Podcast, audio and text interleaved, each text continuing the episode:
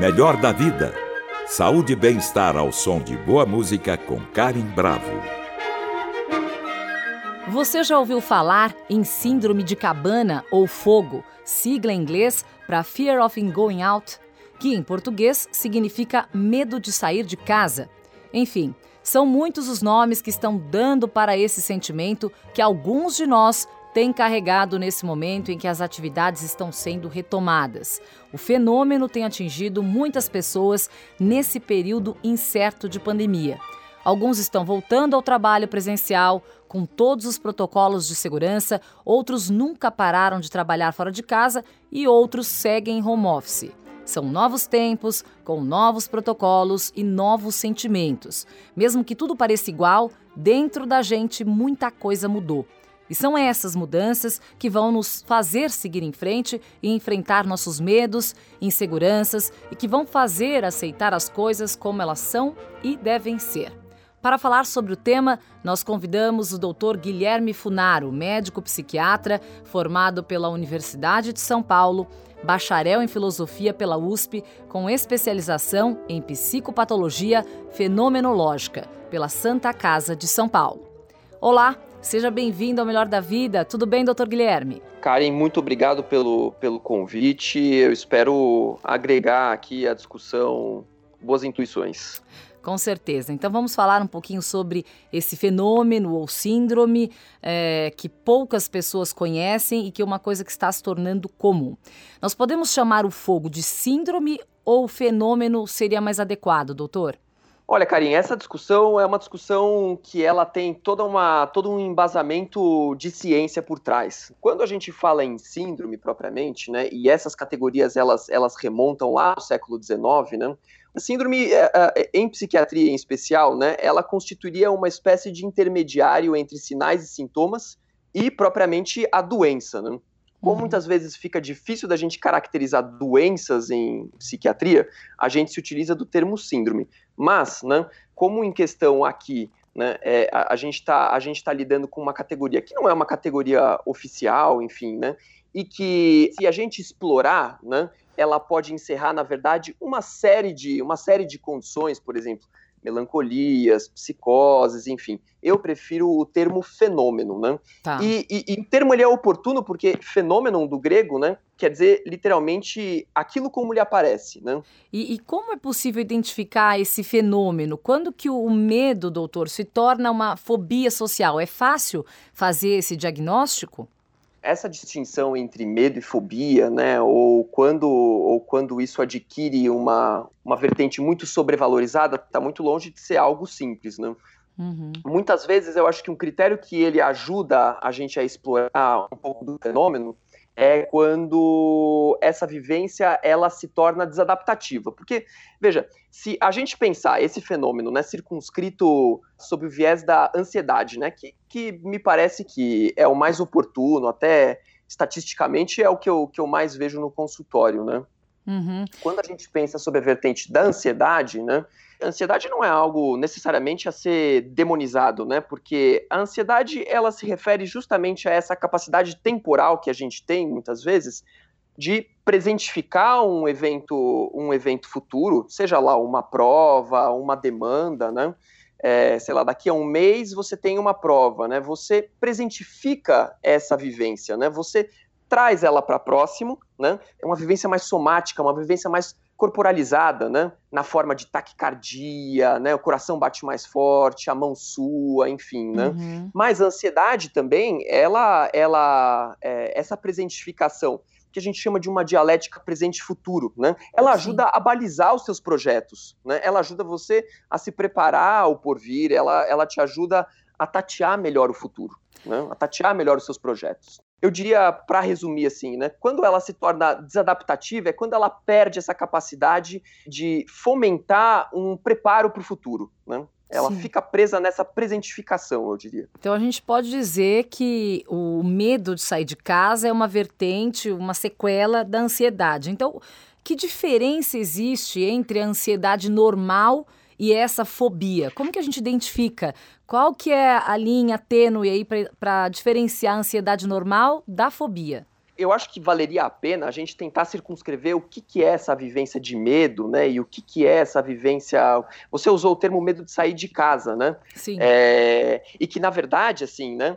O que eu acho que é interessante de ser explorado, né? Porque é, talvez não seja propriamente, né? Somente o medo de sair de casa. Na verdade, o que a gente perde, né? É uma certa intermediação na relação com o mundo se você, se você me permitir, eu posso tentar explorar é, é, é, como isso se dá temporalmente, que eu acho que ajuda bastante. Claro, claro, vamos lá. Quando a gente fala medo, né? O medo ele, ele encerra duas vertentes, né? Assim, aquele medo que é o medo tateável, né?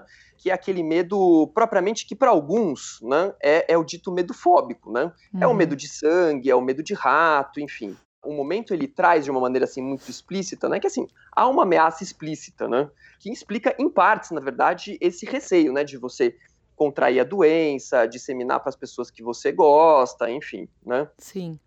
E isso também é dado, acho que na medida também que tudo é muito incipiente, né? Essas informações de saúde oficiais, elas são a própria ciência, né? Ela acaba sofrendo essas retificações, como foi com o caso lá da cloroquina, essa política de aerossóis, enfim, né? Há uma certa dúvida, né? Quando da retomada, né, dessa rotina diária, né, assim, quão seguro, né, eu posso me sentir em recobrar essas minhas atividades, né? Sim. É, agora, há uma outra vertente do medo, que eu acho que essa é mais capciosa para a gente compreender o que está em questão, que é o medo que se impõe na forma de angústia, né? É, é, propriamente aquele medo que ele não tem uma cara, né? E justamente por isso ele se impõe como, como temeroso. Eu vou me valer de uma, de uma citação, na verdade, de um questionamento que um filósofo escocês do século XVIII, David Hume, uhum. ele. Vou adaptar uma questão que ele traz, ela serve de mote para a gente compreender como é que se dá essa percepção temporal do momento. Né? Tá. O que ele fala é, nos investigações sobre o entendimento humano, né? Por que a gente não se questiona né, constantemente se o sol vai nascer amanhã? Já visto que essa é uma questão que parece pertinente, né? Uma vez que a gente, a gente se sabe mortal sem a certeza né, de um porvir, seria né, natural pensar como tal. Né? Embora você vê que, assim, na nossa experiência né, é, tácita, isso não, não, acontece. A gente cultiva uma certa vertente temporal que a gente chama de transcendente, né? que você faz projetos de 10, 20 anos à frente sem saber se você vai estar vivo amanhã. Uhum. É, a saída né, que, o, que o Hume lhe dá, por que, que a gente não se questiona propriamente se o sol vai nascer amanhã? Por uma questão de habitualidade. Se nos meus 38 anos pregressos, né, o Sol nasceu ele no dia seguinte, eu tendo a projetar uma certa estabilidade, né? Uhum. De tal forma que essa certeza, né, ela se torna tácita, né? Eu não fico todos os dias me questionando se o sol vai nascer amanhã, se eu vou estar vivo, enfim faço projetos de para onde eu quero viajar, como eu me imagino daqui a 10 anos, enfim. Sim, sim. Agora, essa disposição temporal, eu acho que ela é crucial para a gente compreender o que está se passando aqui com a contemporaneidade, né? Porque a pandemia, propriamente, ela introduz um elemento de quebra nessa estabilidade, né? Sim. Da incerteza do amanhã, né? Isso que a pandemia está trazendo para gente. Uhum. Absolutamente, né? E uma vez que isso se esvai, né? Vai junto esse aspecto tácito e essa nossa capacidade de transcendência propriamente, né? Sim. De tal forma, né, que aquele vetor temporal, aquele vetor a perder de vista que muitas vezes faz projetos, né, ele perde potência, né? Uhum. E ele fica restrito a uma espécie de presentificação, né? Sim. E essa presentificação é que por vezes dá conta dessa sensação não só, né, que, que eu acho que tem sido muito corriqueiro, né?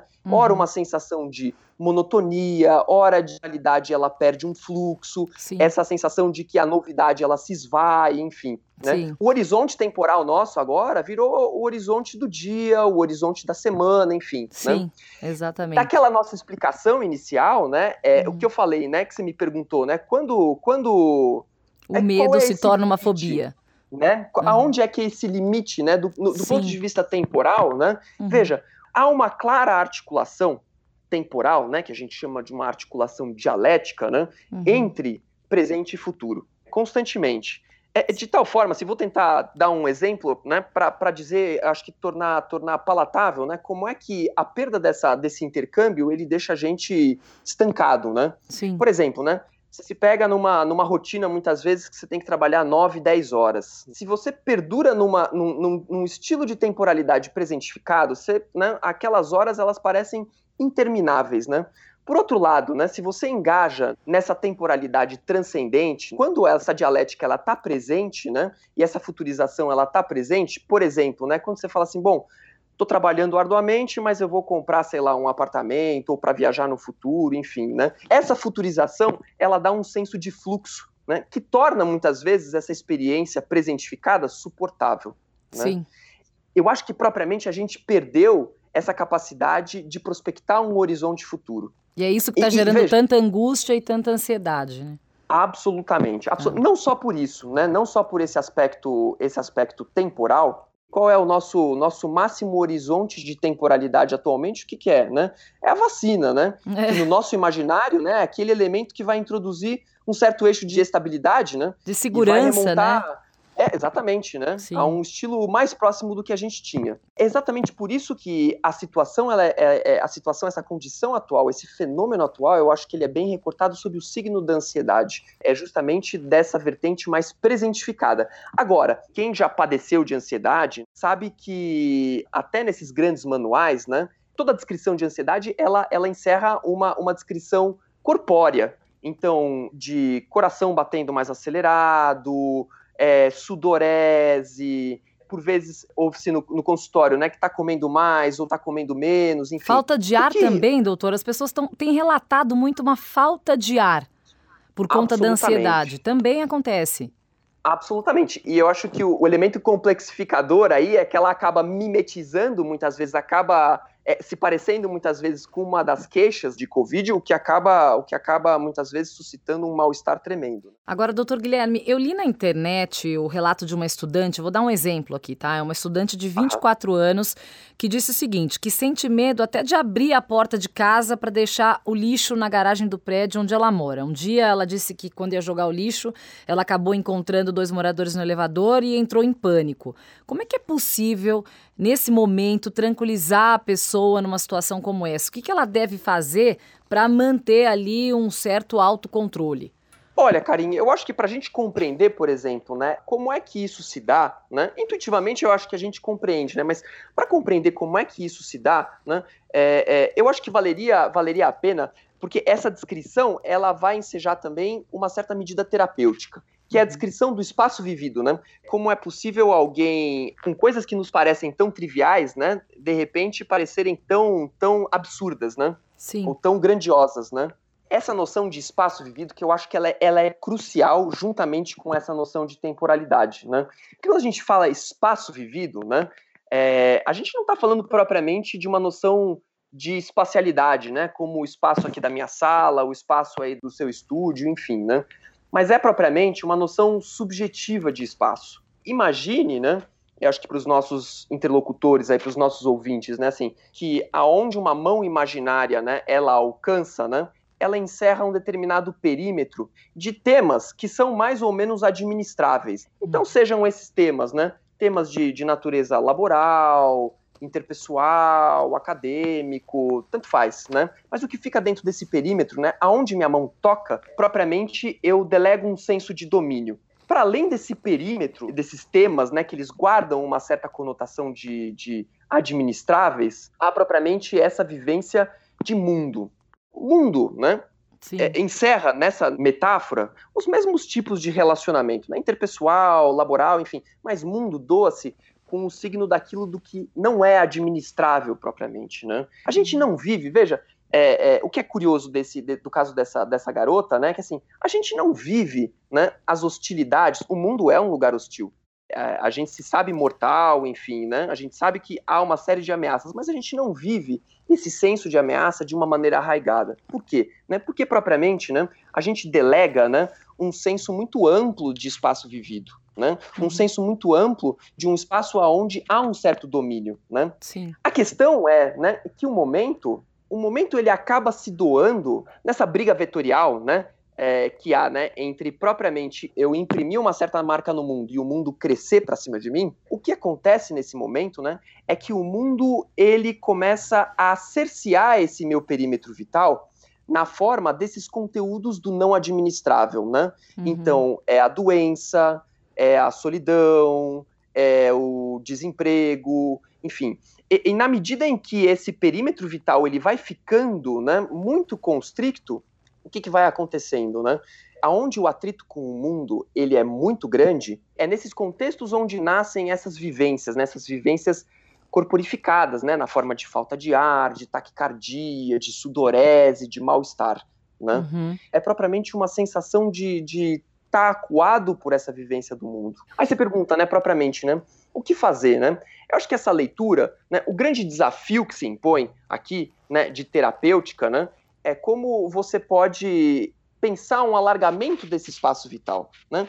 É, como fazer, né, para que o mundo ele volte a ter essa característica do habitável novamente, né? Uhum. Daquele mundo que guarda um certo traço de familiaridade, né? Porque no, no, fundo é isso, né? Assim, o mundo perdeu um certo traço de familiaridade, né? Descer com o lixo na garagem, né?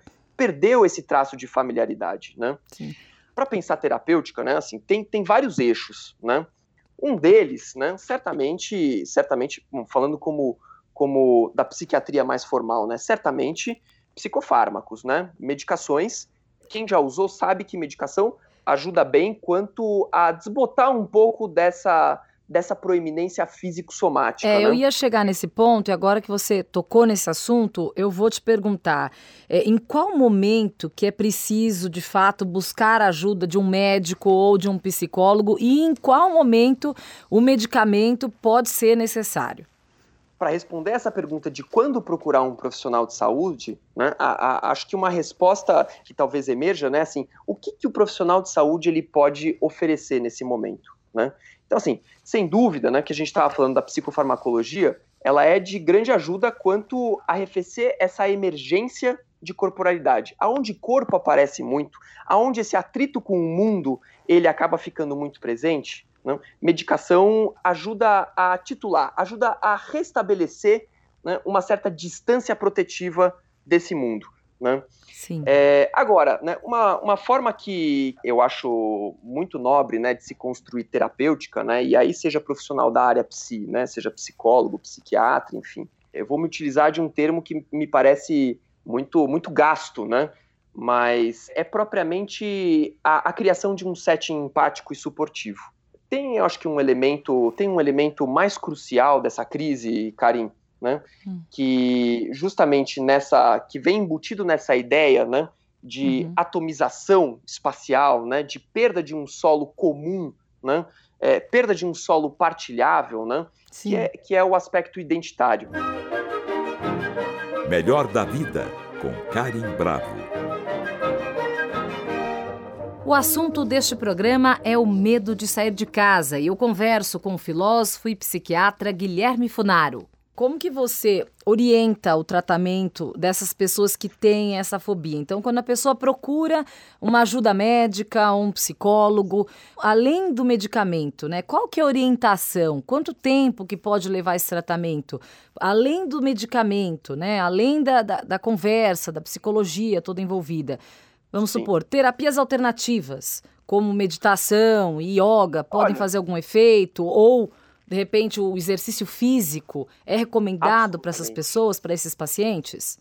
Absolutamente, né? É, é, o que a gente tem que pensar, assim, né? Como é que, por exemplo, o mindfulness, né? Que ele vem sendo muito explorado, né? Como é que a atividade física, né? Ela ajuda a engendrar a terapêutica nesse momento, né? O que eu diria, assim, né? O mote do mindfulness, né? É muito de recobrar um certo domínio a respeito dessas funções fisiológicas, né? Por isso que trabalha muito com respiração, enfim, né? Porque, é, é, veja, essa descrição de uma perda de autonomia na relação com o mundo é simetricamente uma perda de autonomia na relação consigo próprio. O corpo aparece à revelia em momentos inapropriados, né, de uma forma muito exacerbada e exagerada, né?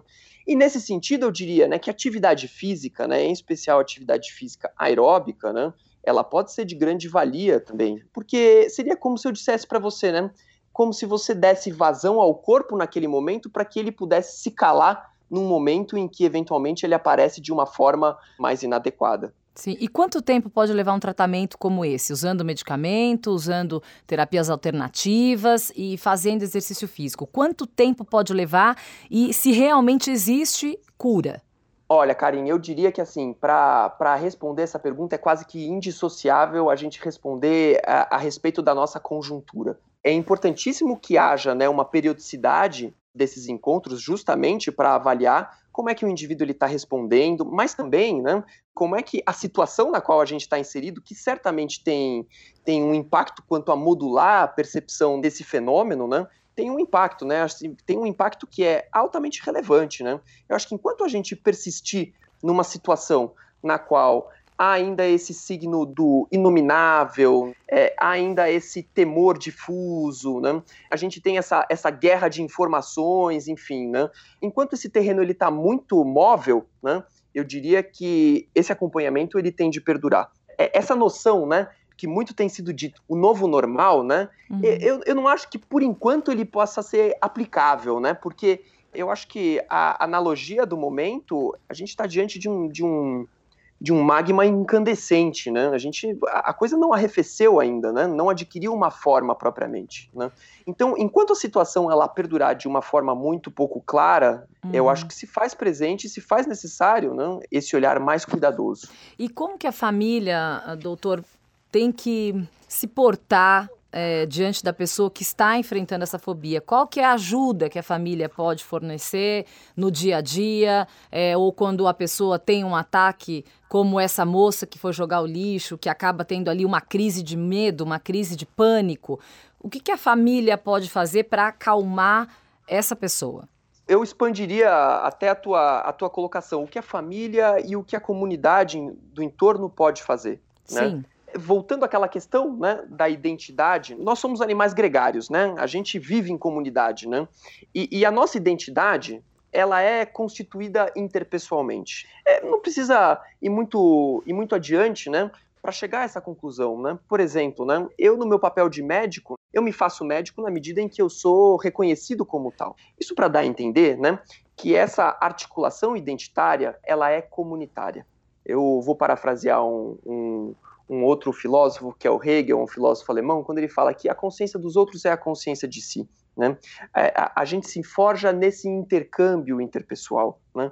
Então, Karim, assim, o momento, né, é, o momento que a gente vive é um momento que não só, né, assim, essas, essas identidades elas estão colocadas em questão, né? Seja pelo desemprego, seja pela solidão, enfim, me valendo daquele termo, né, que está gasto, né, de tanto ser utilizado, né, que é a criação de um suporte, um setting empático, né, é, ser empático com o seu semelhante. É, a gente em psiquiatria, a gente tem uma, uma noção que a gente fala, né, que para além daquele instrumental mais formal, né, o que a gente faz é terceirizar espaço mental. Né?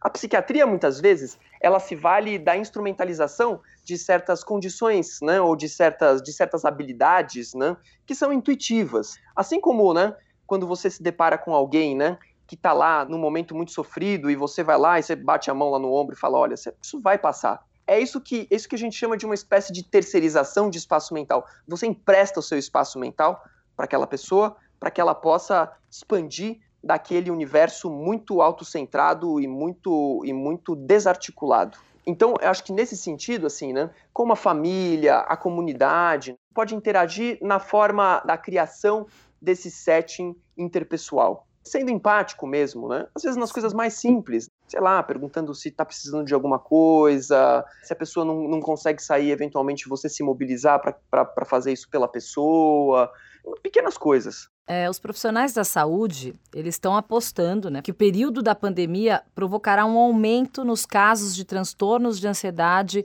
síndrome do pânico e esse tipo de fenômeno que nós estamos falando. Você também pensa assim? Infelizmente, infelizmente eu, eu acho que sim, porque como a gente delimitou lá, lá no começo da nossa conversa, né? O que a gente está de frente não é propriamente só com essa vertente do medo, que é o medo tateável, né? Não é só o medo da doença, enfim. Esse medo, de alguma maneira, com, com as práticas, né, que são arraigadas, né? Lavar a mão, distanciamento social, uso de máscaras, a gente consegue mais ou menos coibir.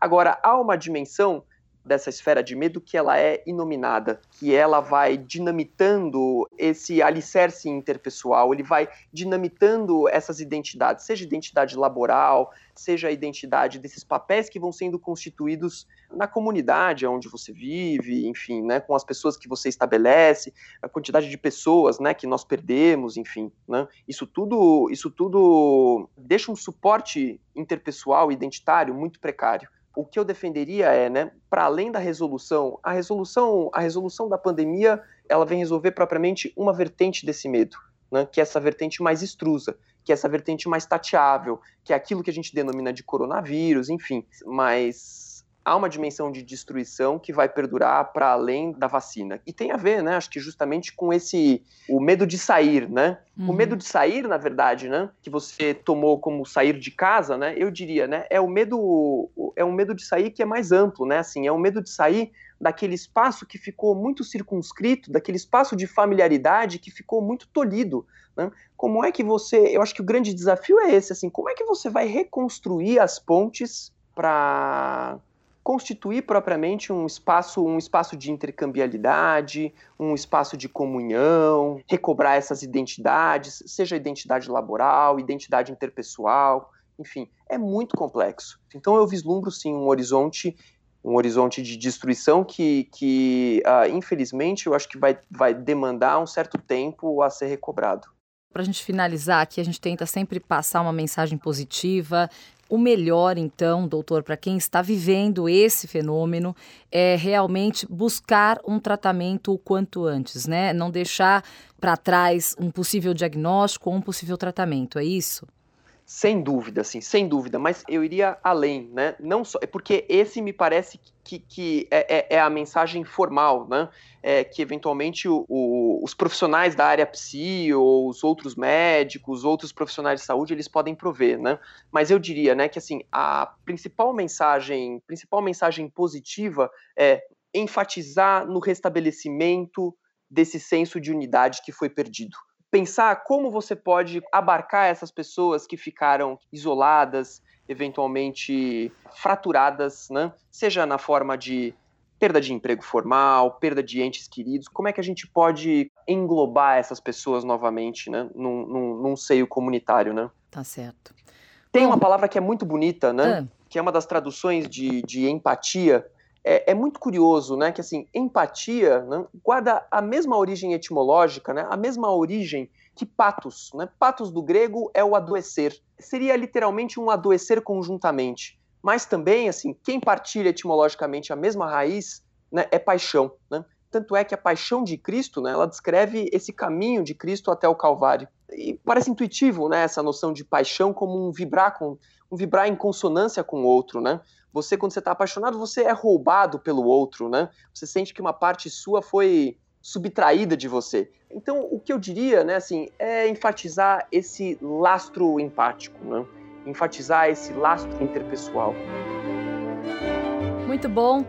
Nós conversamos com o Dr. Guilherme Funaro, médico psiquiatra pela Universidade de São Paulo, bacharel em filosofia pela USP, com especialização em psicopatologia fenomenológica pela Santa Casa de São Paulo. Dr. Guilherme, foi um prazer recebê-lo aqui no Melhor da Vida. Muito obrigada pela sua entrevista. Karen, muito obrigado. Eu espero trazer aí um alento para as pessoas e que possa contribuir, enfim, com o transcorrer aí desses nossos tempos estranhos, no mínimo, né? tá certo, é isso mesmo. Muito obrigada, doutor Guilherme, e até a próxima. Obrigado, até. Para saber mais sobre a nossa programação, acesse o Guia do Ouvinte no site da Cultura FM, www.culturafm.com.br. E para comentários e sugestões, entre em contato através da central de relacionamento 0 operadora 11 2182 3222 ou em nossa página do Facebook, Cultura FM Oficial.